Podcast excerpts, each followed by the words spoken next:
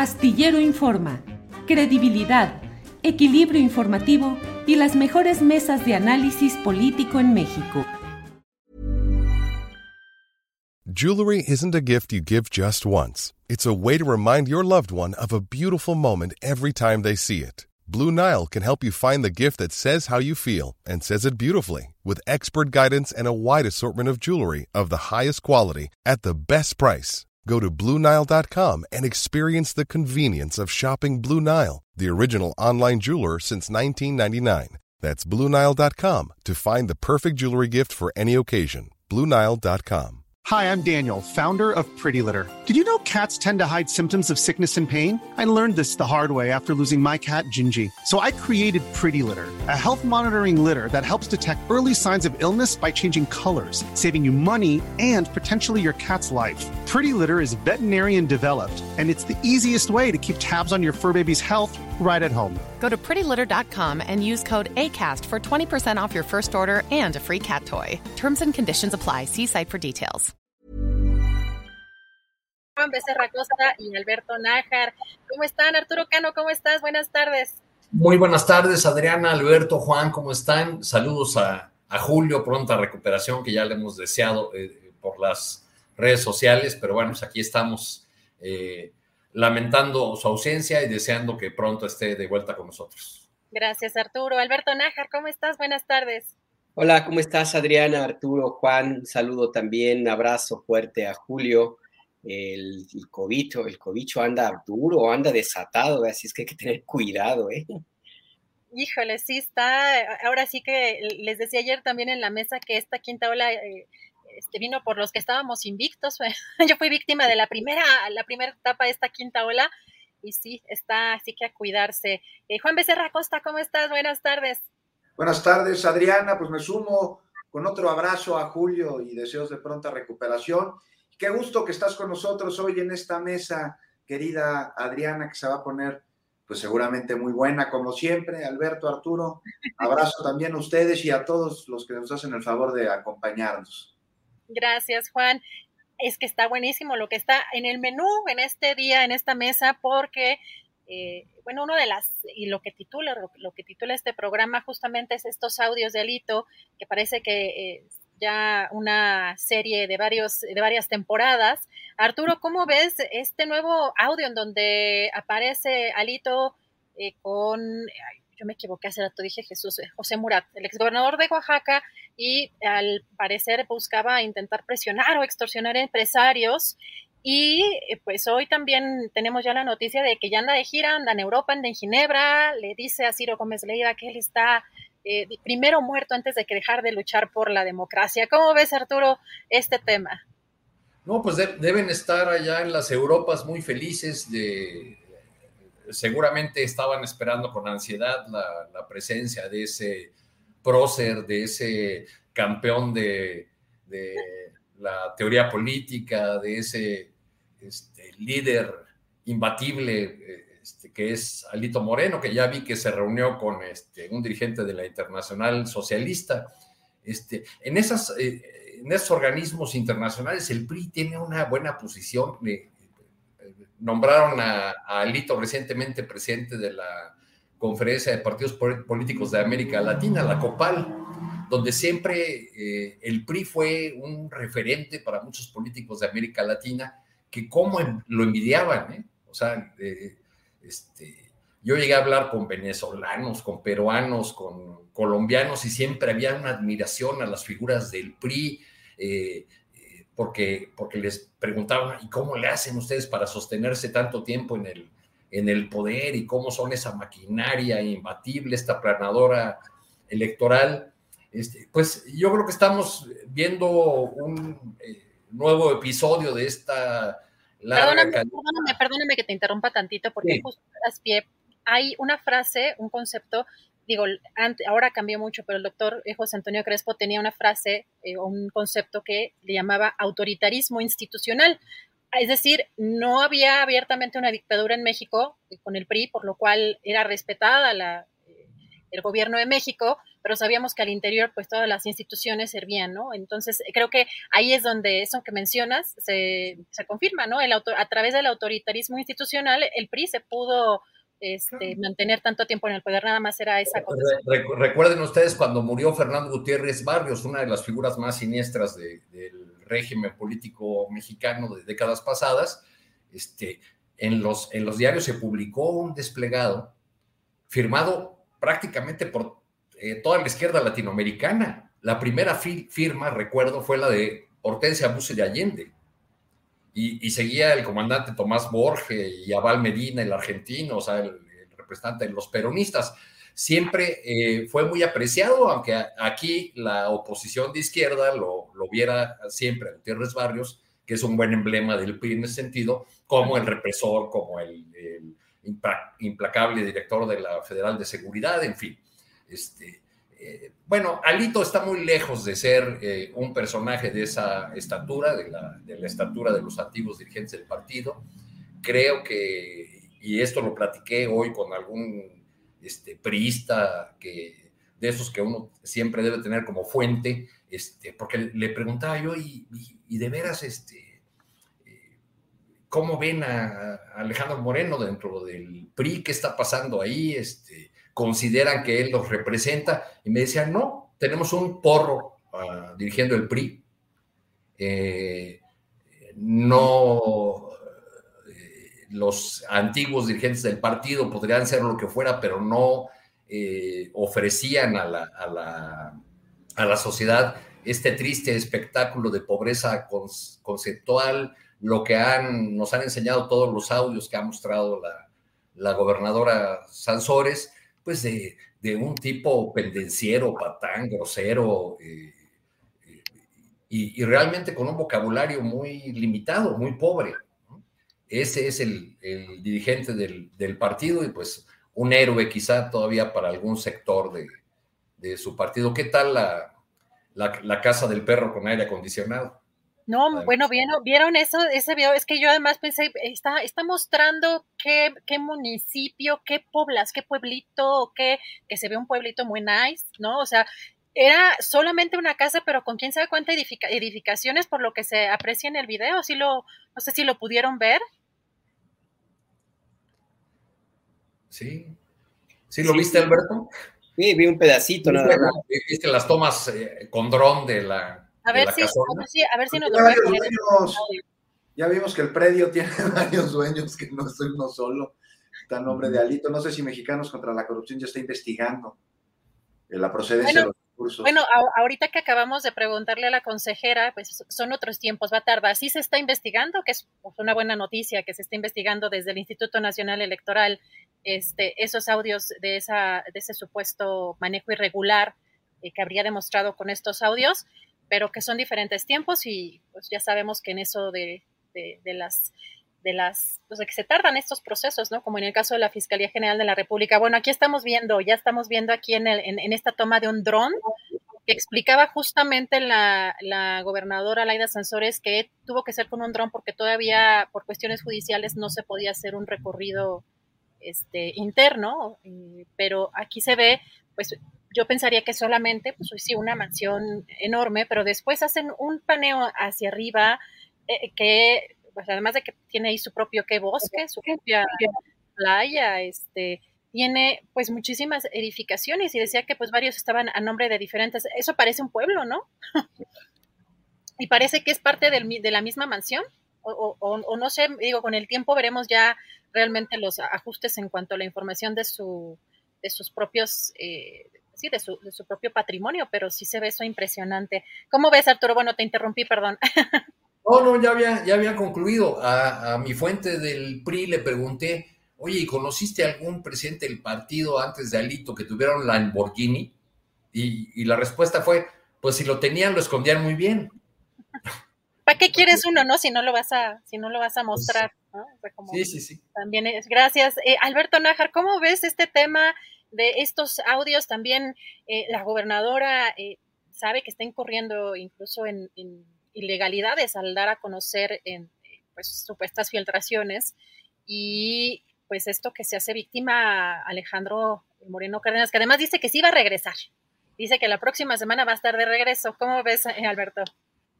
Mira, yo creo que sí va a regresar porque si renuncia al PRI, pues inmediatamente se va al bote. Eso me queda a mí muy claro, que el PRI, eh, pues es algo que el, ser presidente del partido le da una cierta garantía, por lo menos para extorsionar a los otros dirigentes del partido para decirles, pues si caigo yo, también se van ustedes, ¿no? Eh, porque a mí me, me, llama la atención que la forma como hubo este intento de derrocar a Alito Moreno, este cónclave de priistas, y al final del día decidieron respaldarlo. Yo no sé qué habrán conversado, cuál acuerdo habrán llegado, eh, qué les habrá dicho Alito Moreno que le sabe. El caso está en que, que ahí, ahí va, va a seguir este dirigente del Partido Revolucionario Institucional, que pues ya se, cada día que pasa y con cada audio y con cada elemento que se da a conocer y hasta sus mismas declaraciones y propuestas que hace este personaje, pues se hunde cada día más y está dejando solo, eh, bueno, más bien está ya, representa, ya representa una carga para esa alianza de, Bizarra que, patrocina Claudio X, X González. Entonces a mí me parece que eh, pues ahí en términos ya de utilidad política no veo ninguna, más allá que de la que se ha repetido mucho en redes, eh, de que pues, es importante que, permanezca en ese partido para que termine de sepultarlo. Em, a mí me llama la atención esta forma como Laida Sansores ha dado a conocer estos videos con ese programa, ¿cómo se llama? Vamos al Jaguar. El martes del Jaguar, martes del Jaguar. Ajá, esa, esa cosa que, pues, que es un poco extraño el programa ahí, en la mañana del programa que, que conduzco con el de Desma comentábamos que pues parecía un poco más esos shows cómico-mágico musicales de la carabina de Ambrosio y, este, la ensalada de locos, y ya no más faltaría que se apareciera el, Beto el Boticario ahí junto al fiscal Renato Sales, en fin. A mí me parece que eh, esto es una jugada que hasta ahorita, por lo que yo veo, se prefiere más hacer un escándalo mediático y electoral que otra cosa porque eh, con una buena defensa, que la puede pagar seguramente eh, Alejandro Moreno, pues se puede básicamente salir bien librado de cualquier juicio que se le encauce por, por, los, por los, los temas que están evidenciándose en estos videos. Y básicamente porque existe una violación al debido proceso, una, y dos, se está exponiendo, hablo en términos judiciales, se expone a Alito Moreno a un juicio mediático y, una eventual sentencia que eh, puede eh, alegar una buena defensa que esto implica un juicio previo. Y pues en, allá ante tribunales, pues muy posible que la, que la pueda librar eh, Alito Moreno. Además que puede solicitar o puede también argumentarse la parcialidad del fiscal que se supone que es autónomo y que en el último programa de Laida Sansores pues se veía muy participativo y eso de autónomo pues quizá dónde lo dejó eh, Renato Sales. Pero bueno, pues con esas participaciones tan públicas y tan en el debate político, pues su, su eh, presencia dentro de un proceso judicial queda muy desestimado. Entonces yo sí, yo sí creo que esto no va, no veo hasta ahorita pues que vaya a causarse un juicio proceso judicial, no veo la fotografía de Alito Moreno tras las rejas, al menos hasta ahorita, ¿no? Eh, y sí lo que veo es una clara evidencia de que se trata de un tema evidentemente electoral, político, que lo que busca es desbarrancar a esta alianza bizarra que, patrocina Claudio X González y el grupo, el grupo Monterrey. En eso sí han resultado bastante efectivos y si el propósito es ese, pues les ha salido bastante bien porque ya inclusive hasta entre ellos mismos están se están peleando. Y por lo demás, pues, pues habrá, habrá que ver si, si efectivamente regresa Alito. Yo creo que sí, yo creo que sí va a regresar, porque al final del día es eh, mucho más fácil que se defienda acá a que lo haga en Europa. Ya hubo algunos otros priistas, también de la misma calaña, que trataron de refugiarse en Europa y se los trajeron detenidos, ¿no? Nada más recordarse a Humberto Moreira, creo que fue el más reciente. Gracias, Alberto. Juan Becerra Costa, mientras más eh, mientras más se aferre eh, Alito eh, Moreno, más fuerte caerá. ¿Cómo ves tú este, este tema? Pues mira, se hablaba de venganza, ¿no? Venganza, todo esto de los audios de Alito, que si es una venganza política. En fin, bueno, pues de ser así, pues no lo exime, ¿no? Para nada de las atrocidades y de los insultos y de los delitos que esos audios evidencian, para nada. Y sabes qué, Adriana, yo creo que sí es posible que sea una venganza, o dos, o más, por parte de quien filtró los audios, sin duda gente cercana en su momento a Lito, y también por parte de Laida, ¿no? Después de todas las tropelías que hicieron, no solo en las elecciones pasadas, sino en la historia del estado de Campeche, el PRI y sus secuaces.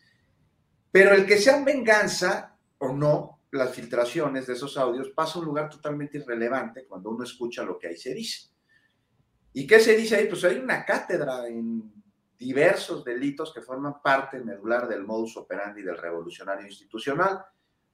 Partido que, eh, a diferencia de la fuente priista de Arturo, no coincido, me parece que está muy bien representado. El PRI, pues tiene a Alejandro Moreno como su dirigente nacional. Sus afiliados yo creo que no podrían contar con una mejor persona para encabezar la organización que Alito, este, quien claramente ha mostrado tener y logrado reproducir los valores más profundos del Instituto Revolucionario Institucional tiene. No, mira, los audios, esos que se filtraron, en los que se escucha, se le escucha con un lenguaje que junto al suyo, ya lo hemos dicho aquí, cualquier perico de Alvarado es fresa. Sí, son de evidencia el claro manejo y pericia con la que cuenta en materia de lavado de dinero, de mapacheo, de extorsión y de un casi sinfín de habilidades oscuras que requerirían de demasiados adjetivos para poder calificarlos, pero que al mismo tiempo podemos resumir en una solitita palabra, y es prisma. ¿no? Estos audios pues, que se han dado a conocer en el martes del jaguar, así se llaman, que hay que decir, ¿no? Que tiene más audiencia el martes del jaguar que el PRI votos, sin duda, pues ha mostrado la operación de, la dirigencia del partido este, con operadores políticos, con periodistas, con proveedores, este, con otros políticos, y más los que ayer se dieron a conocer, que suman un nuevo sector aludido, el empresarial, que bueno, ya los había medio ahí raspado, ¿no? Cuando se filtró el que Alejandro Ramírez de Cinépolis, este empresario michoacano, le dio este, 25 millones de pesos al hito para que ahí los utilizara en la campaña de diputados del 2021. Pero lo de ayer, híjoles, válgame, más allá de este lenguaje y de a dónde lo quieren mandar a los empresarios y cómo los quiere hacer y la extorsión a todo lo que da, me causa en verdad muchísima curiosidad, Adriana, saber hoy qué opinan esos empresarios que tanto han apoyado históricamente al PRI al escuchar lo que sobre ellos dijo Alito, ¿no? Porque, o sea, me parece que no se han pronunciado. No ha dicho nada tampoco esas organizaciones encargadas de combatir la corrupción y la impunidad. Claudio González no, ha hablado. Este, no sé, te preguntaba hace rato si ya estarán investigando mexicanos contra la corrupción para hacer un reportaje sobre los recursos de la casa, una de varias, esta que fue cateada allá en Campeche, que es de Alito, y que ya vimos que el predio está como pues, a nombre de varios propietarios. Lo dudo, ¿no? Ya parece que van a investigar. Esos son de periodismo selectivo. Pero en fin, Alito en Francia. Y ahí está la duda, ¿no? Sobre si ya se huyó. No creo. O sea, no, olvidemos que si es la Comisión de, Gobernación y Población en, la Cámara de Diputados. Y, y, allá hay fuero. Y si bien ya se hizo una solicitud a la Junta de Coordinación Política, este, la hizo Andrea Chávez argumentando las acusaciones penales que le impedirían pues, el tener contacto con autoridades electorales, con autoridades políticas de seguridad pública, con gobiernos. Pues esta solicitud no va a prosperar, por lo menos no en el corto plazo. Además, recordemos que la JUCOP está presidida por otro crista, Moreira. Y bueno, mientras Alito se va de gira a acusar una supuesta persecución política cuando realmente se trata, sí, o sea, hay política aquí, pero es una persecución del delito, no hay que confundir la enorme diferencia que hay aquí y que no la ve, pues es porque de plano sus filas y sus filas lo cegan. Ahora, por ahí dice, ¿no? Que entre alacranes no hay mordidas o que perro no come perro. Y me parece que esta ya es una frase cuya excepción está, pues no en la regla, sino en el PRI. Pues ya vimos que ni ahí quieren alito, ¿no? Los dinosaurios ven que les surge adaptarse a nuevos tiempos, ¿no? Hablaban ahí de la, de la COPAL, cuando María Emilia Farías era representante del partido en la COPAL, vaya, ¿no? Otros tiempos. O sea, lo que tienen es una necesidad de no extinguirse. Y bajo el lema de, como hemos dicho aquí varias veces, que el PRI no se queda ni se destruye, solo se transforma, se han encontrado en la alianza opositora, que es un club de partidos desahuciados, la única opción para no morir a causa de las enfermedades incurables causadas por sus propios vicios y por sus excesos. Pero dentro del PRI, dentro de la misma alianza, pues Alito ya no es querido, lo que ha causado una pugna interna que va a dejar muchas bajas y que vamos a ver cómo evoluciona, porque sí, a través seguramente de promesas y de extorsiones, se mantiene en la dirigencia nacional, pero hay muy, muy fuertes este, oleadas que lo intentan bajar y que van a llegar sin duda alguna, y más con los audios de ayer, que son los que dan el dinero, a que este sujeto impresentable sea en su momento hecho un lado, vamos a ver de qué forma del PRI, y ahí sí, ahí sí vamos a ver qué pasa con la impartición de justicia en nuestro país. Gracias, Juan. Pues decía, creo que una, eh, una filtración, no sé si se acuerdan, eh, no podía conocer, sin embargo, decía Claudio X González que el desprestigio del PRIAN no nos puede dar asco.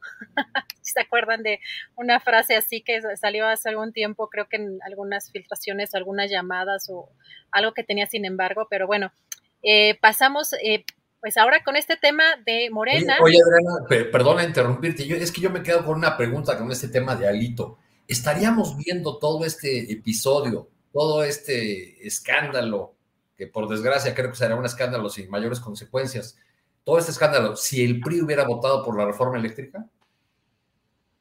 Esa es la gran pregunta también, porque antes de, eh, recordemos que como le decían Amlito, ¿no? Aquí también Julio ha hecho mención de, en varias ocasiones de pues una aparente cercanía de, Alejandro Moreno con el presidente López Obrador, por lo menos con, el gobierno eh, federal y, y, pues una ruptura que supone también que podría ser parte a lo mejor o se supondría una venganza, ¿no? ¿Cómo ven? No sé si quieren comentar, Alberto Juan. Eso, porque nos lleva esto al pantanoso terreno de la politización de la justicia o la judicialización de la política, como lo quieran ver, ¿no? Pero yo, yo dudo que estuviéramos viendo estos episodios si Alejandro Moreno y sus diputados hubieran votado por la, por la reforma eléctrica lo, cual resulta lamentable porque seguimos con el gran pendiente de Estado de Derecho, de aplicación de la justicia, de, en, esta mesa tenemos como, como tema hablar de Tortuguerts, como le dice Julio. Bueno, pues eh, ese es el terreno de, la justicia en el que se están moviendo ahorita muchos de los casos relevantes, importantes, eh, que, que de, corrupción y de combate a la corrupción que creímos ver o que veríamos con mayor celeridad en estos tiempos de la 4T. Pues mira, yo no sé, pero si el PRI no fuera el PRI, entonces se buscaría el PRI quitar al PRI. Si Alejandro Moreno no fuera dirigente del PRI, entonces en otra época, y si mi abuelita no tuviera ruedas, sería bicicleta. No sé, es posible, pero estamos hablando aquí de, de suposiciones. Y el que el PRI haya votado en contra de la reforma, pues habla de un PRI que sigue siendo el PRI y que lo ha traído a las consecuencias que hoy te está teniendo que enfrentar. Ahora la pregunta, ¿habrían soltado los audios en caso de que Alito y el PRI hubiesen votado a favor de la reforma? Pues es una mera, una mera suposición no sé, además a mí me parece que ya se la tenía. No, no es, no es, una suposición, Juan, eso estuvo en la mesa, no, y estuvieron escogiendo los periodistas.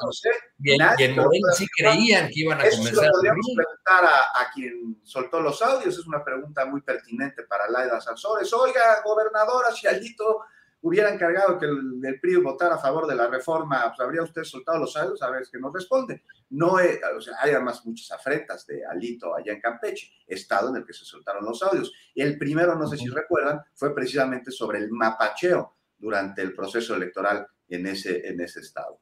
Entonces, Gracias, Juan pues, Gracias. ¿Eh? Perdón, perdón, perdón. Gracias, Juan. Alberto. No, no, básicamente eh, yo creo que si hubiera votado el PRI en favor de la reforma, no habría tenido tanta libertad Laida Sansores en soltar estos audios ni con tanta eh, forma como lo ha hecho de esta manera, porque sí coincido con Juan, ya se la tenía guardada, o sea, lo hubiera, eh, si no hubiera sido ahora, hubiera sido después, eh, porque sí hay una cuestión personal de Laida en contra de, de Alito y lo está aprovechando y está pues, en su momento, ¿no? Pero yo creo que sí, difícilmente hubiera sido con esta espectacularidad. Eh, a lo mejor menos audios, a lo mejor no de esta manera, con un programa inclusive diseñado de la manera bizarra como quieran, pero hecho para ir soltando eh, estos audios y mantener este espectáculo. Hubiera sido más prudente esta Laida Sansores, yo creo. Gracias, Alberto. Y ahora sí nos vamos con este tema. Bueno, hemos visto estos eventos y ya había anunciado Mario Delgado que se iban a, o iba a iniciar esta carrera hacia el 24, pero también hacia el 23 en el Estado de México y ahora con este reciente evento en Coahuila ya tenemos una, bueno, el PRD eh, acusó a, Morena de actos anticipados de campaña y el INE hizo o, tomó una eh, resolución en la que emite una tutela preventiva contra Morena y diversas personas servidoras públicas que nombró en, este comunicado eh, en esta resolución alrededor de una treintena de personajes para prohibir esta realización de actos proselitistas o que considera proselitistas falta que también resuelva en tribunal, pero bueno, por lo pronto ya hay un pronunciamiento Mario Delgado que eh, considera que esto es desproporcionado. Eh, ¿Cómo ves este tema que ya estamos pues muy adelantados en todo lo que tiene que ver con procesos electorales también, Arturo Cano? Pues el, árbitro acusa a los políticos de hacer política, ¿no? Eh, pero creo que, el INE pues tiene, tiene una, una base legal para hacerlo en todo caso, estamos pagando aquí los platos rotos de la reforma electoral que creímos que se llevaría a cabo y que quedó ahí eh, guardada en los conflictos en el, en el Congreso. Eh, está, eh, estamos viendo a las corcholatas, a los, a los aspirantes a la candidatura de Morena, ir a estos actos con la clara y explícita intención de promoverse en un piso parejo. De hecho, pues, este evento de Coahuila fue el primero en el que estuvo ya en calidad de corcholata el senador Ricardo Monreal, que se había negado a eh, incluso a ser considerado en una lista cuyo nombre de corcholata le parecía ofensiva. Pero bueno, pues ya, ya estuvo ahí. Esta es, eh, por otro lado, es una de las consecuencias de esta adelantadísima campaña del partido gobernante pues que, arrancó ya desde hace mucho y que tiene ya muy movidos a todos los suspirantes. Creo que el único que faltó ahí en Coahuila fue Marcelo Ebrard porque tenía COVID, ¿no? Así es. Así es, gracias Arturo. Eh, ¿Cómo ves este tema, eh, Alberto Nájar, actos anticipados de campaña, eh, o, están, o es una cuestión desproporcionada, como dice Mario Delgado? Mira, evidentemente que están en esa circunstancia que tanto definía Diego Fernández de Ceballos, me refiero al INE. Diego Fernández decía que él no rompía la ley, nada más la doblaba, la doblaba hasta que lo, conseguía lo que, lo que necesitaba para su propio beneficio. Y INE está en esa, en, esa tesitura porque está aplicando una, eh, una parte de la ley electoral para pedir o para que, para que haya una medida cautelar y se detenga estos actos que llama proselitistas o actos anticipados de campaña de los funcionarios públicos, pero me llama mucho la atención que no hace lo mismo con los actos también de campaña, y esta sí bastante sucia, que hacen personajes de la oposición, senadores también, diputados, inclusive hasta en su momento gobernadores, empresarios. Eh, y lo digo porque dentro de la resolución que establece el INE, está de acuerdo con la, con la queja que presentó el PRD. El INE está dentro de las medidas cautelares, pide que se retire de, redes sociales la, propaganda que se ha difundido eh, en torno a esta, región de Coahuila.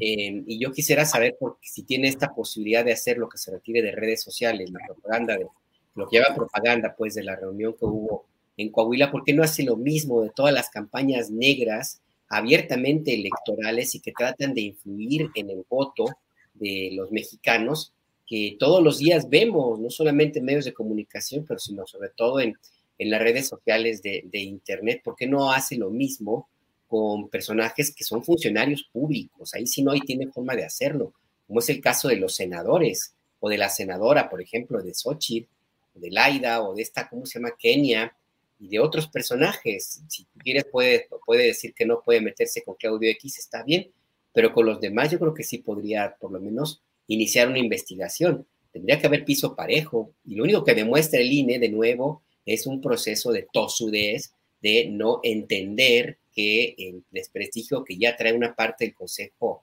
Electoral de, este instituto, el Consejo General, pues la están profundizando porque se están de nuevo viendo muy parciales.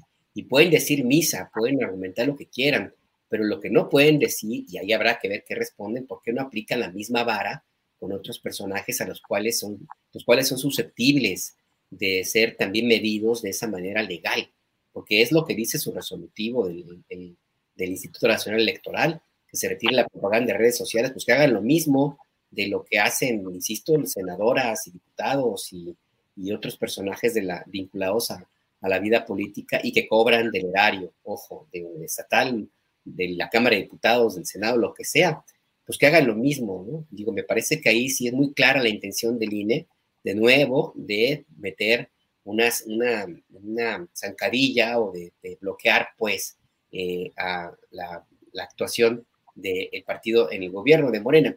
Habrá que ver también de algún lado por pues, las actitudes y acciones que hacen eh, nuestros personajes llamados corcholatas, pero bueno, ellos sabrán. Ahora sí que ellos tienen sus asesores para que también pues, tampoco se estiren demasiado la liga, ¿no? Pero en el caso nada más del INE, yo insisto, están muy, ahora sí que muy descaradamente parciales, más todavía. Gracias, Alberto. Juan, eh, Mario Delgado en este comunicado de prensa y en estas, en este, bueno, en esta serie de tweets también que en la que criticó esta resolución del Instituto Nacional Electoral dijo que Morena tiene la libertad de hacer actos políticos y asambleas informativas como lo han hecho siempre.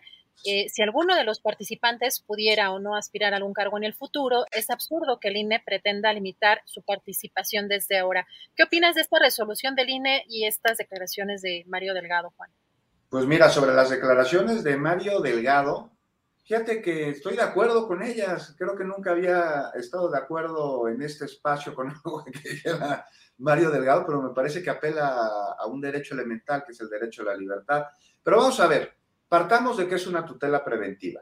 O sea, lo se establece claramente, es una protección ante un posible peligro de que una conducta o una problemática ilícitas continúen o se repitan porque ello lesionaría un interés original, este, considerando que existen valores, principios y derechos que requieren de una protección específica, este, por lo que para garantizar una amplia protección las autoridades deben adoptar medidas de prevención.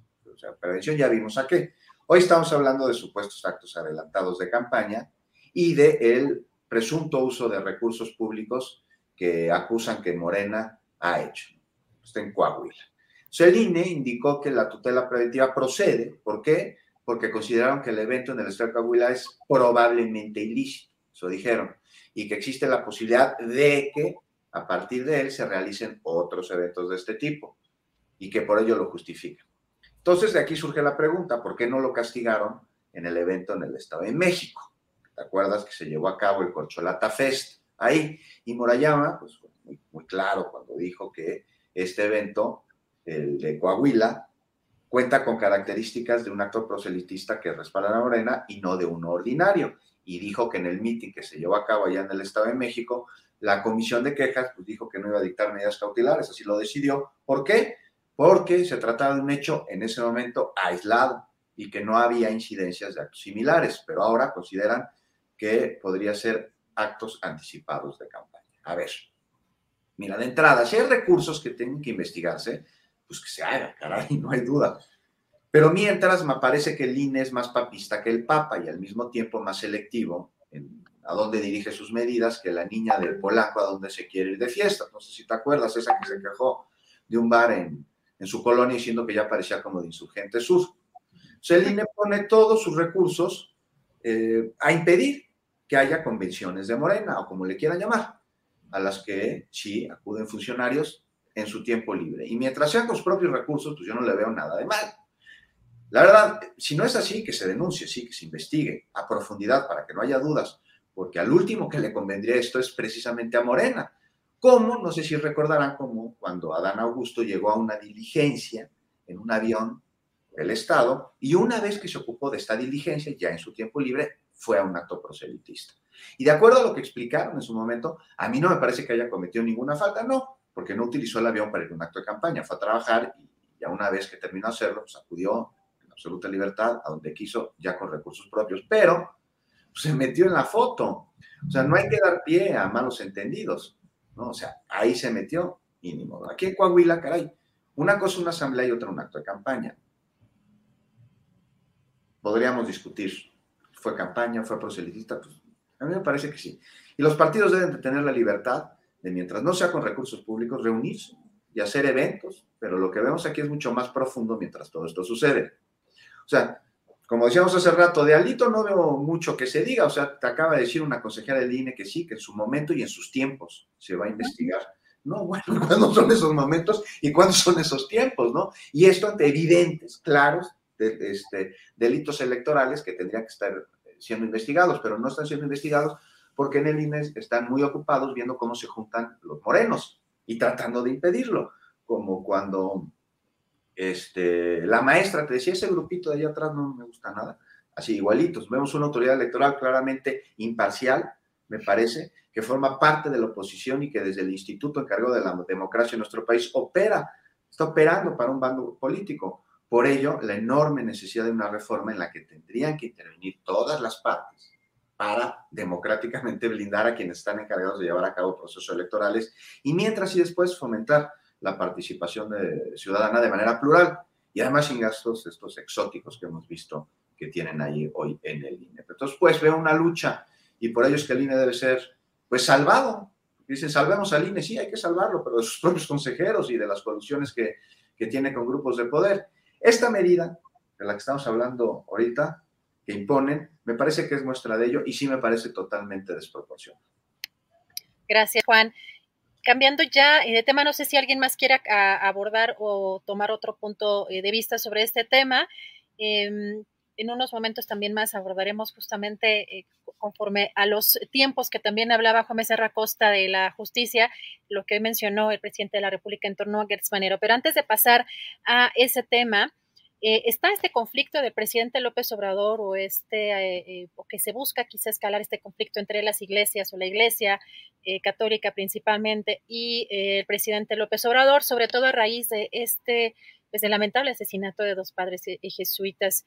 Y hay pues muchos muchos temas muchas aristas dentro de este tema.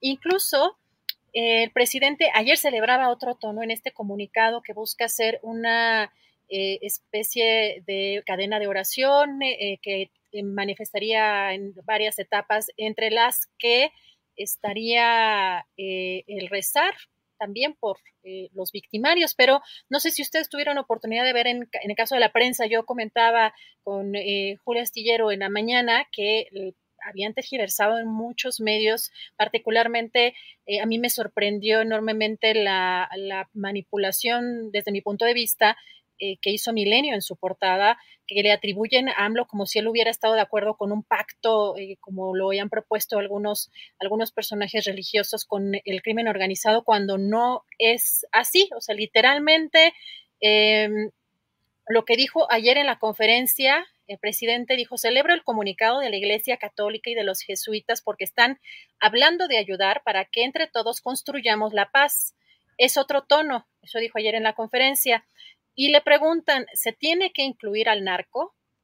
Sí, estoy de acuerdo también porque son seres humanos, respondió, pero le preguntan, ¿negociar?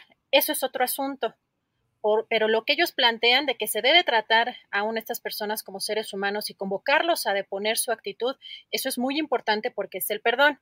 Y le vuelven a preguntar, ¿negociar? Eso ya es otro asunto, dice el presidente. Yo no estoy diciendo de la negociación y nosotros no tenemos ninguna negociación. Lo que me importa es el humanismo. Así que no sé si ustedes tuvieron la oportunidad de ver que pues cambiaron quizá o, le dieron otro ángulo a esa, a esa declaración del presidente, pero pues, se ve complicado este, este asunto del presidente López Obrador con las iglesias. ¿Cómo ves, eh, Arturo Cano, sobre este tema? Bueno, en, esta guerra de, narrativas a la que ya nos tiene acostumbrada la, realidad nacional, eh, antes, antes de este asunto de la... Hey, I'm Ryan Reynolds. Recently, I asked Mint Mobile's legal team if big wireless companies are allowed to raise prices due to inflation. They said yes. And then when I asked if raising prices technically violates those onerous two-year contracts, they said, what the f*** are you talking about, you insane Hollywood ass?" So to recap, we're cutting the price of Mint Unlimited from $30 a month to just $15 a month. Give it a try at mintmobile.com slash switch. $45 up front for three months plus taxes and fees. Promoting for new customers for limited time. Unlimited more than 40 gigabytes per month. Slows. Full terms at mintmobile.com. I'm Sandra, and I'm just the professional your small business was looking for. But you didn't hire me because you didn't use LinkedIn jobs. LinkedIn has professionals you can't find anywhere else, including those who aren't actively looking for a new job, but might be open to the perfect role, like me. In a given month, over 70% of LinkedIn users don't visit other leading job sites. So if you're not looking on LinkedIn, you'll miss out on great candidates like Sandra. Start hiring professionals like a professional. Post your free job on linkedin.com/people today.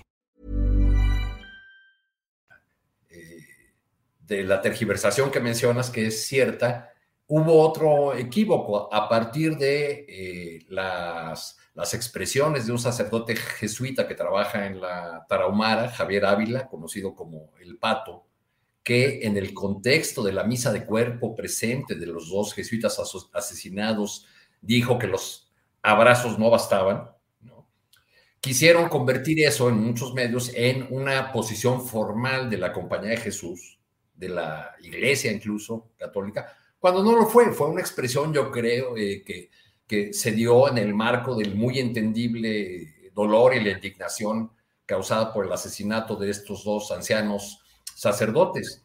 Eh, el, el, presidente aplaudió ya la postura oficial de un documento que fue firmado por la Conferencia del Episcopado Mexicano, por la Compañía de Jesús, por otros altos jerarcas de la Iglesia, eh, y reconoce ahí un cambio de tono en, la postura de la iglesia. Yo creo que también se dio un cambio de, tono en la, en la, postura del presidente hacia los jerarcas católicos, porque eh, pasó de, hablar de, eh, pues casi, casi de eh, adversarios, de, a conceder que podrían estar siendo usados para una estrategia en, en, su contra. Yo creo que aquí estamos frente a una, frente a una suerte de revisión de algo que ya vivimos Ustedes deben recordar la Marcha Blanca del año 2004. Como jefe de gobierno, Andrés Manuel López Obrador fue muy duro en la crítica a esa movilización. Este, poco después, como candidato presidencial, eh, se hizo célebre ese instante en que rechazó un beso de Javier Sicilia. Entonces, eh, cabeza visible, líder indiscutible, eh, dueño, diría yo, incluso del movimiento por la paz. Este, que después se, desinflaría, pero digamos ha habido una, una postura eh, consistente del, presidente, eh, del ahora presidente, frente a este tipo de manifestaciones. ¿Qué tenemos del otro lado? Tenemos el llamado de, la alta jerarquía a una eh, jornada nacional de oración que, que, comienza este domingo y va a continuar en distintas modalidades hasta, hasta finales de mes y que podría convertirse en el germen de alguna otra organización, sí algunos sectores de la iglesia, porque no olvidemos que la iglesia católica, digo, ya, ya ni siquiera hablemos de las otras eh, iglesias, ¿no? Eh, hay eh, por ahí algún jerarca, me parece que de la iglesia anglicana, que hizo, tuvo una, buena expresión de diciendo que pues ni abrazos ni balazos, lo que queremos es una estrategia que funcione y que lleve realmente la paz a regiones del país que ahora están azotadas por la violencia. Entonces, eh, creo que no hay eh, una postura homogénea, que sí hay un sector de la iglesia que quiere eh, sacar a las calles esta jornada de oración para tratar de fijar la idea de que la estrategia del gobierno no funciona, que el gobierno no puede con, el asunto. No creo que sea una postura homogénea en la iglesia y creo que el principal peligro ahí es que los sectores de oposición quieran usar esta postura de, eh, que se va a expresar en las parroquias, en, eh, plazas públicas. Digo, porque la, estructura de la Iglesia Católica está en todas partes y este conflicto podría, eh, pues podría este, crecer, sobre todo porque seguramente del lado opositor cualquier munición que le sirva para tratar de desacreditar, de golpear al gobierno de López Obrador y las posibilidades de triunfo de su candidato en el 2024, pues lo van a usar. Y este es uno de los temas que van a utilizar. Gracias, Arturo. Alberto, hoy eh, Julio Astillero escribe precisamente en su columna en la jornada Astillero, no faltan razones para esa indignación, pero tampoco para preguntarse por qué el aparato rector de la religión mayoritaria del país hasta ahora ha decidido subir el tono de la protesta cuando durante décadas recientes, para no llevar el análisis hasta siglos pasados ante otras barbaries, se ha mantenido silencioso, inmóvil y en muchos casos cómplice de los poderes políticos y económicos que crearon o continuaron las condiciones de esa barbarización nacional y que en lo específico esos poderes por las vías policíacas y militares ejecutaron matanzas e injusticias enormes en combates contra el crimen desbordado. ¿Cómo, ves esto que está sucediendo entre el gobierno federal y eh, las iglesias en estos momentos, Alberto? Yo sí estoy convencido de que se está haciendo un uso político, politiquero, de esta, estas diferencias de opinión entre el presidente López Obrador y algunos miembros de la Iglesia Católica. Y es claro, la portada de Milenio no la había visto, la acabo de, leer, de ver, pues, eh, Adriana, pues es un claro ejemplo de, de esa manipulación y es estar tratando de utilizar ahora esta situación para tratar de mover eh, pues agua a su molino en un sector que ya no necesita de mucho para ser considerarse eh, anti López Obrador, que es el sector más conservador de algunas regiones del país y que están de una u otra forma tutelados por la Iglesia eh, Católica.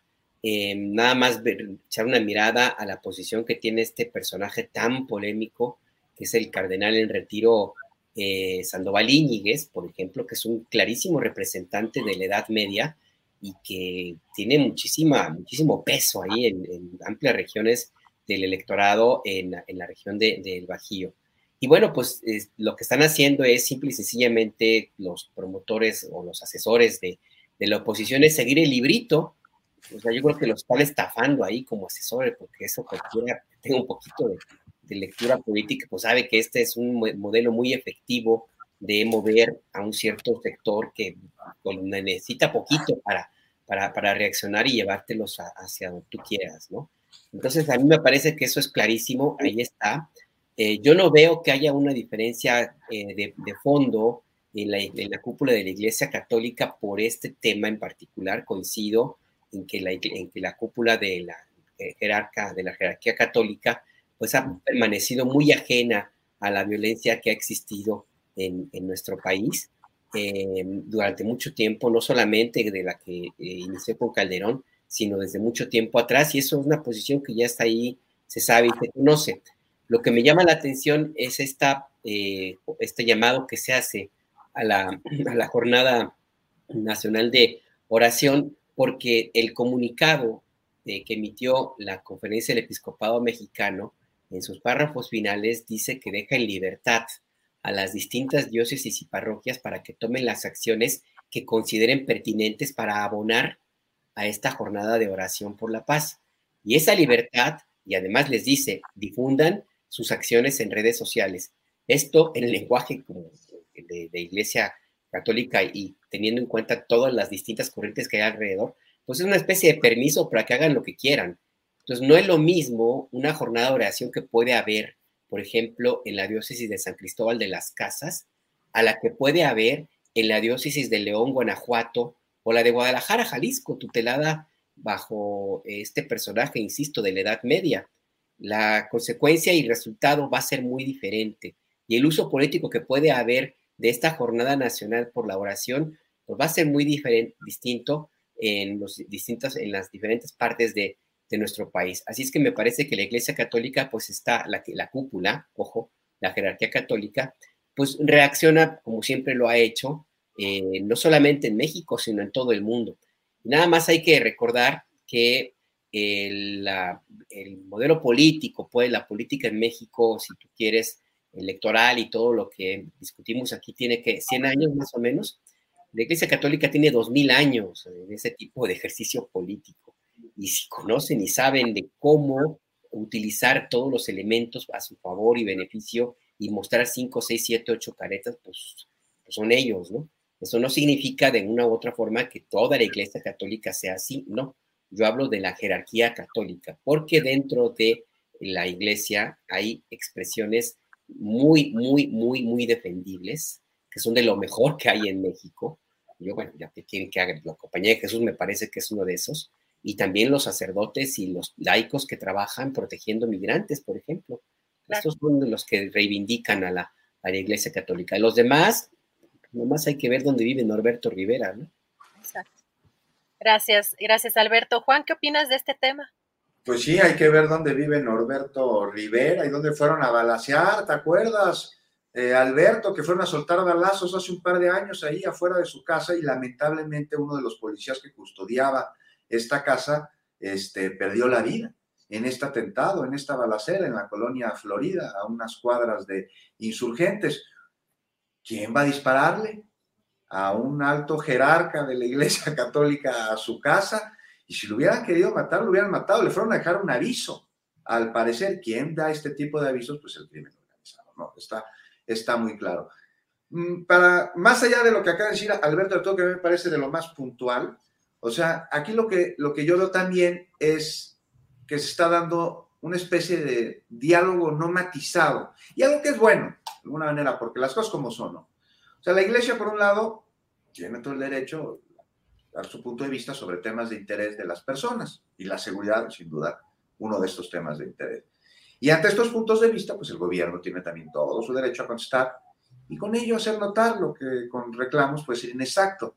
Eso es democracia, eso es diálogo. Y las formas que son fondo muestran también posturas y responden a distintos tipos de intereses que, me parece, hace bien el presidente en recordar para que pues, los ciudadanos tengamos la película completa. ¿no? Lo malo es que la comunicación política de la oposición pues, se encarga de tergiversar las formas y como karatecas ¿eh? intentan utilizar la fuerza del oponente a su favor. Y en esto son especialistas, llevan dos mil años evangelizando a través del miedo y de la culpa. Lo menos cristiano del mundo es incitar a la violencia o, verla como herramienta para lo que sea. Y de nadie es secreto que la iglesia ha cometido crímenes de violencia a lo largo de la historia. O sea, me parece que desde hace dos mil años es la institución que más muertes ha causado. Inquisiciones, guerras en nombre de Dios, cruzadas, en fin. Por eso la importancia de que Francisco sea hoy papa, que sea líder de una institución religiosa que estaba pues, en franca decadencia, perdiendo una cantidad impresionante de fieles y que si bien Francisco denuncia la violencia en México, también dice que con violencia no se puede resolver. Y mientras, desde la ultraderecha, lo que hacen es pedir balazos y no abrazos. O sea, así o más incongruente.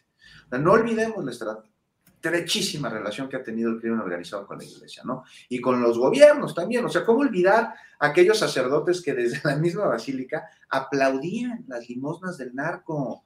O sea, decían que ese dinero se bendecía nomás de llegar a sus manos. un procurador Carpizo, después del cargo, denunció al cardenal Sandoval Iñiguez de lavado de dinero y escribió un libro que habla de una estrategia de la Iglesia Católica para obtener recursos este, del crimen como una tercera vía de financiamiento del narco y acusa a la jerarquía católica de haber manipulado el crimen en beneficio propio. Y documentó Carpizo. ¿No se acuerdan? Aquella audiencia que le pidieron a Salinas de Gortari cuando era este, presidente de México, Ramón y Benjamín Arellano Félix. Y se la pidieron a través de quién? Del nuncio en la Ciudad de México para declararse inocentes. Le habla Carpizo a Salinas y le dice, oye, nos podemos detener ahorita. Están ahí en la calle de Juan Pablo este, II. Y no, no, la orden del presidente es no se muevan, no los detuvieron. Claramente, ahí está una relación entre narco, Estado e iglesia. Es importante que no se olvide, porque esa cúpula de poder que no representa, como bien dice Alberto, a la totalidad de la iglesia, pues por supuesto, evidentemente tiene intereses oscuros. Y esa pues es la que hoy, en alianza con grupos de ultraderecho opositores, orquestan una investida mediática que me parece que el presidente ha sabido manejar, pues acude al más alto jerarca católico, al Papa, para mostrar que su estrategia responde a los principios cristianos fundamentales. Esta estrategia para pacificar el país y esos principios que son los de la no violencia y de la de la atención a las causas que generan la criminalidad. Gracias, Juan. Eh, Arturo, hoy en la conferencia mañanera, eh, pues, eh, nuevamente vemos un respaldo al fiscal Alejandro Gertz Manero, pero ahora fue, de hecho, Vicente Serrano el que fue fue preguntar al presidente a propósito del nuevo libro del periodista eh, Jesús Lemos. Y el presidente lo que eh, señala respecto a este tema es que no ve faltas o delitos graves, delitos graves, ahora falta ver si ve delitos, pero dijo delitos graves que no ve en el caso del eh, fiscal Gertz pero que sí podría, si el presidente, removerlos si considera que hay delitos graves, pero como no los ve, pues no lo ha solicitado. ¿Cómo ves, Arturo, estas declaraciones? creo que hay pues, una situación ahí que quizá en Procuración de Justicia pueda seguirse agravando en el país. Pues ni delitos graves ni, ni grandes casos resueltos, ¿no? Ninguna de las dos cosas. Eso nos, nos podría meter en una discusión de pues, si hay, eh, si el fiscal general de la República, este, eh, al fiscal general de la República pueden perdonársele delitos menores, pero, pero sería otro, sería otro cantar. Creo que en el, terreno de la justicia, la 4T nos puede ofrecer eh, algunos resultados, pero no eh, por la mano del, señor fiscal Gertz, sino quizá por la comisión de, que está investigando Ayotzinapa, encabezada por el subsecretario Alejandro Encinas, quien ha dicho que, que pronto estará el informe final. Eh, lo que ha trascendido es que sí habrá algunos señalamientos en torno al, papel que desempeñaron las Fuerzas Armadas ahí. Y, recuerdo que en los años de la cobertura de la desaparición de los jóvenes, eh, conversé con habitantes de toda esa zona de las cercanías de, Iguala y, les preguntaba yo sobre la presencia de un fuerte cacicazgo en un municipio eh, cercano a la ciudad de Iguala eh, le, preguntaba yo a varios habitantes de ese municipio eh, si, si ahí se podía mover la hoja de un árbol sin el mandato de los caciques y me decían que no. Está probada la participación de, eh, de policías municipales de ese lugar y también de Cocula, donde estaba el basurero, en la desaparición de los jóvenes. Quizá tengamos un camino que nos acerque a la justicia si se apunta hacia esas, esas figuras. Les, doy un dato sencillo. ese municipio se llama Huitzuco de los Figueroa.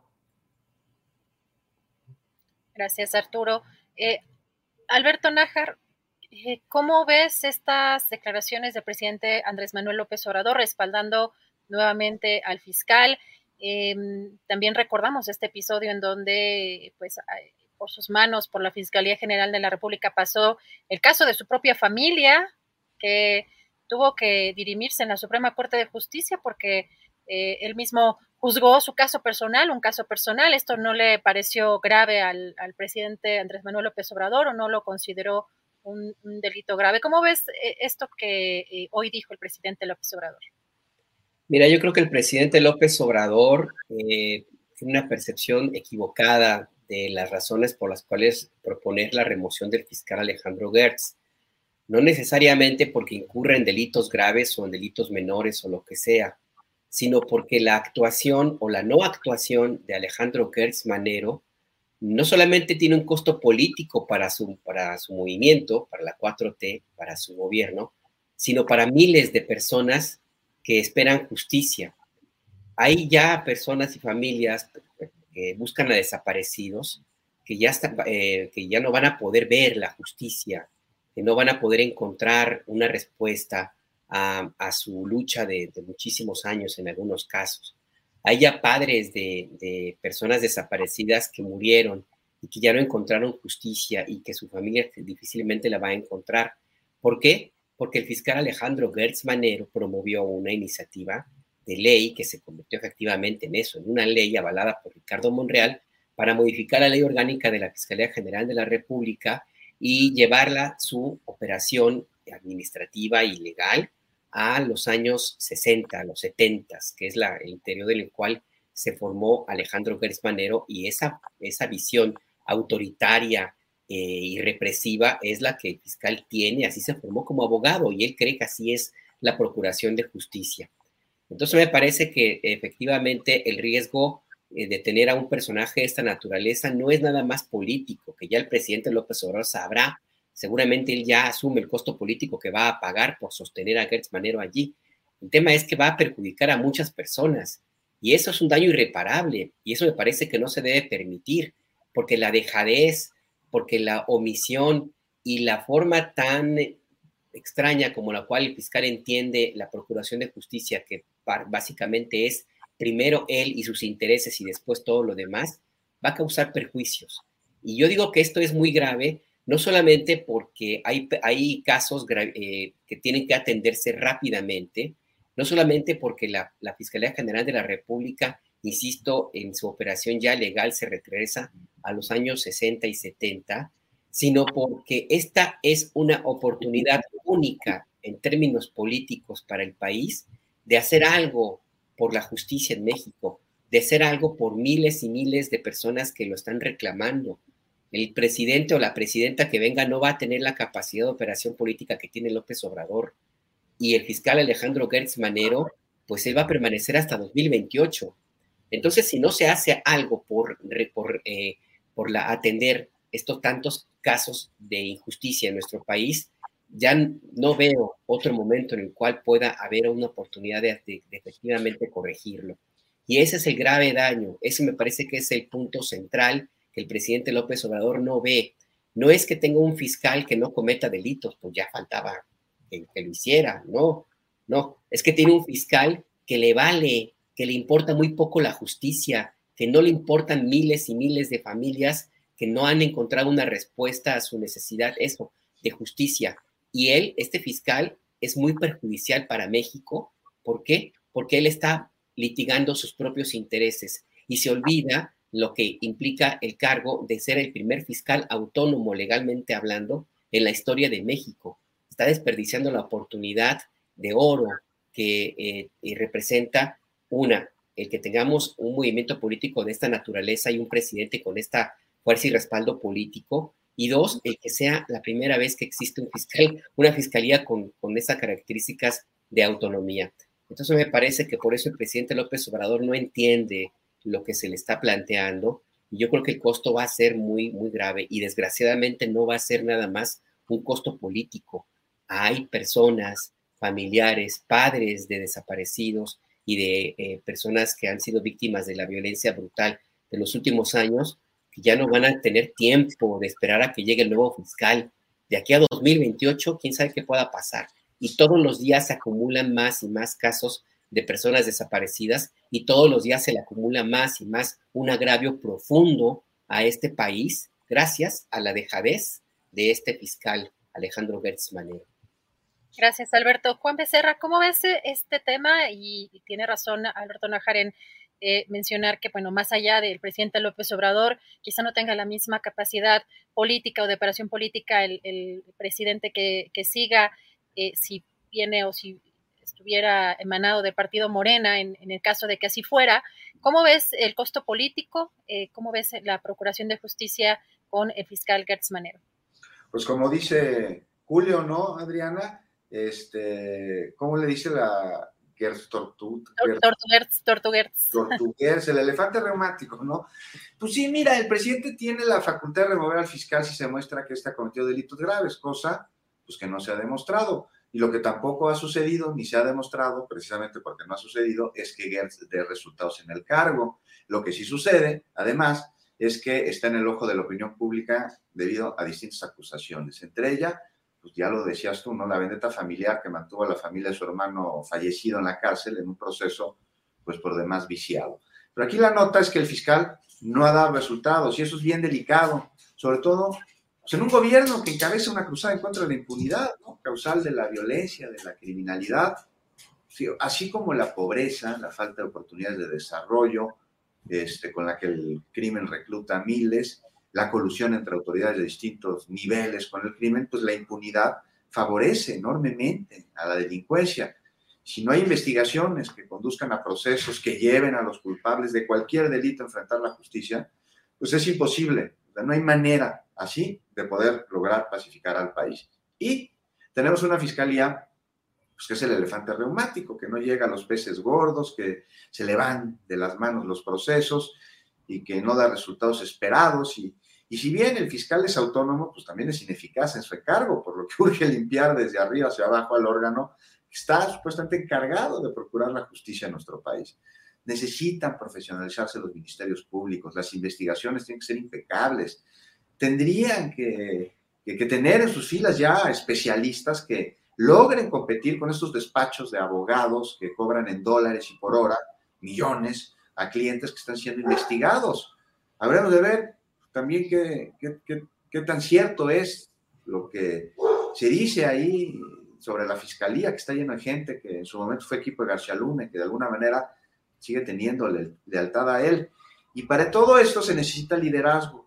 Para tener liderazgo se necesita diligencia, se necesita capacidad y, muy importante, credibilidad. Todo esto es algo que Gertz Manero no más no tiene. Entonces es un tema pendiente y es un tema medular. Y, no sé por qué se está asumiendo este enorme costo político. No acabo de entender qué hay detrás de todo ello y por qué Alejandro Gertz Manero sigue siendo fiscal de, la República este, en este gobierno. Me parece inaudito, querida Adriana. Gracias, Juan Becerra Costa. Y vamos ya a la zona de postrecitos. Nos alcanza para un postrecito de un minutito. Arturo Cano, ¿con qué quiere cerrar? Yo, solamente quisiera decir que sigo eh, en, no, sé si decir choqueado o, qué palabra usar por el comunicado de la, eh, de la conferencia del episcopado mexicano, este, que me suena bastante, bastante rudo, no sé si lo leyeron ustedes, eh, donde hacen este llamado a la Jornada Nacional de Oración. Y, y, quiero leer dos partes, eh, dos frasecitas nada más como, como postre, porque se me hacen muy duras y, y, pero también ilustran la manera como desde la jerarquía católica se ve la gran tragedia eh, de violencia que hemos padecido.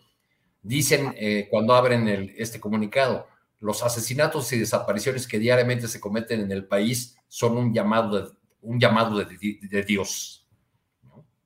Y Después dicen, la sangre derramada de estos hermanos y hermanas es la sangre de Jesús que cae a la tierra para hacerla fértil y emprender un camino por la paz. Ahí nada más. Sí, sí, muy, eh, muy fuerte. Eh, Arturo, muchas gracias. Vamos, vamos además a, darle seguimiento a, a, todo esto que mencionan, porque además dentro de la propia iglesia hay sectores muy, muy radicales que están vinculados a una ultraderecha, ni siquiera a una derecha, a una ultraderecha también que está impulsando, pues quizá no tan a la vista, porque recordemos que el Partido Acción Nacional incluso se, se desligó, se deslindó en un momento dado de cuando vino Vox aquí a firmar esta, eh, o que se firmara esta Carta Madrid. Así que hay, hay movimientos que, le, daremos seguimiento de lo que está pasando con estos grupos de, ultraderecha y que muchos también están eh, desde la iglesia, precisamente o desde las iglesias. Alberto, ¿con qué quisieras tú cerrar? ¿Qué postrecito dulce, amargo? Mira, perdón, nada más a lo que a propósito de lo que decía Ernesto, pues nada más eh, recordar que el tipo este que, todavía representa a Frena llamó a una cristiada pacífica, así es que pues cualquier cosa que eso, que eso signifique. No, eh, lo que quiero cerrar es algo que a lo mejor no les va a gustar mucho a los opositores y a la fachiza. Perdón que utilice el término, pero es que de pronto me gana. No tengo otra forma de decirlo. Tengo otras, pero mejor no lo digo. Standard Poor's, que es una calificadora internacional que ha sido muy crítica del gobierno de México y que se ha utilizado sus análisis, análisis y balances por la oposición para cuestionar lo que llaman un mal manejo de la economía eh, en el gobierno del presidente López Obrador. Bueno, acaba de, declarar a, la deuda soberana de México y en general el manejo económico del país lo califica como positivo, cambió su calificación de negativa a positivo y eh, mejoró la perspectiva de negativa a estable y destaca que eh, la razón o las razones para cambiar esta calificación es el buen manejo de la política macroeconómica del país y destaca algo que también ha sido muy cuestionado el presidente López Obrador, el hecho de que no ha aumentado la deuda y de que las variables de la macroeconomía pues se encuentran eh, en buena, bien manejadas, pues.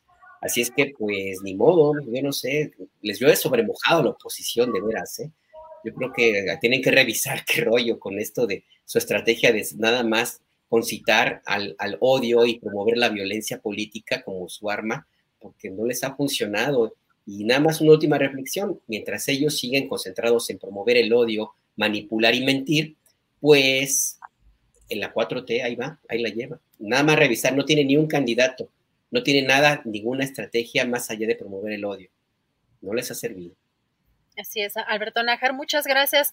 Juan Becerra Costa, ¿cuál es tu postrecito, dulce, amargo, salado? ah, tu, tu micrófono. ¿Tu, tu, tu micrófono, Juan? Tu... Ahí está, qué güey. rapidísimo, porque ya se nos acabó, ya se nos acabó el tiempo. No, nada más que el presidente nos recordó en la mañana hoy, este, bueno, no el presidente, en la mañana se recordó a Xochitl Galvez, ¿no? Cuando le fue a pedir a Calderón que hiciera la refinería Bicentenario allá en el Estadio de porque ella la quería inaugurar, nada más me, eh, preguntarle si ya le fue a reclamar a Calderón, ¿por qué no se inauguró esa, esa refinería? Porque sí están muy enojados por la refinería Olmeca en dos bocas, ya viste la cantidad de infodemia que hay alrededor de, esta obra con la que se busca que tengamos soberanía energética y pues que bueno, evidentemente no va a funcionar de un momento a otro, que llevan procesos para que pueda rendir los frutos que se esperan. Está muy enojada, tiene, tiene derecho a estar enojada, pero ¿por qué no le han reclamado a Calderón? Pues, eh, ella era la principal interesada. Ella la iba a inaugurar, Adriana. No me digas, híjole, no, no me, me perdí en este pedacito. iba a cortar el listón. Es, tiene casi, casi le llega al lenguaje de Alito, ¿eh? casi. Casi. Gracias, Juan Becerra Costa. Les agradezco muchísimo la oportunidad de platicar con ustedes. Nos vemos por acá la próxima semana y un fuerte abrazo para todos. Arturo Cano, muchas gracias. Muchas gracias a ti, Adriana, compañeros de mesa. Un gusto verlos como siempre y gracias a todas las personas que nos acompañaron. Gracias, Arturo Cano. Alberto Nájar, muchas gracias. Un fuerte abrazo. Abrazo, Adriana, y otro abrazo fuerte y deseos de recuperación a Julio. Abrazo, Arturo Juan. Gracias, Alberto. Juan Becerra Costa, un abrazo. Muchas gracias. Muchas gracias, abrazo a todos, en especial a Julio, que ya se recupere pronto, que tome té de jengibre con miel y limón. Gracias, Juan Becerra Costa. Gracias a todos. Nos vemos la Imagine the softest sheets you've ever felt. Now imagine them getting even softer over time. That's what you'll feel with Bowl and Branch's organic cotton sheets. In a recent customer survey, 96% replied that Bowl and Branch sheets get softer with every wash. Start getting your best night's sleep in these sheets that get softer and softer for years to come. Try their sheets with a 30-night guarantee. Plus, get 15% off your first order at bowlandbranch.com. Code BUTTERY. Exclusions apply. See site for details. Para que te enteres del próximo noticiero, suscríbete y dale follow en Apple, Spotify, Amazon Music, Google o donde sea que escuches podcast. Te invitamos a visitar nuestra página julioastillero.com.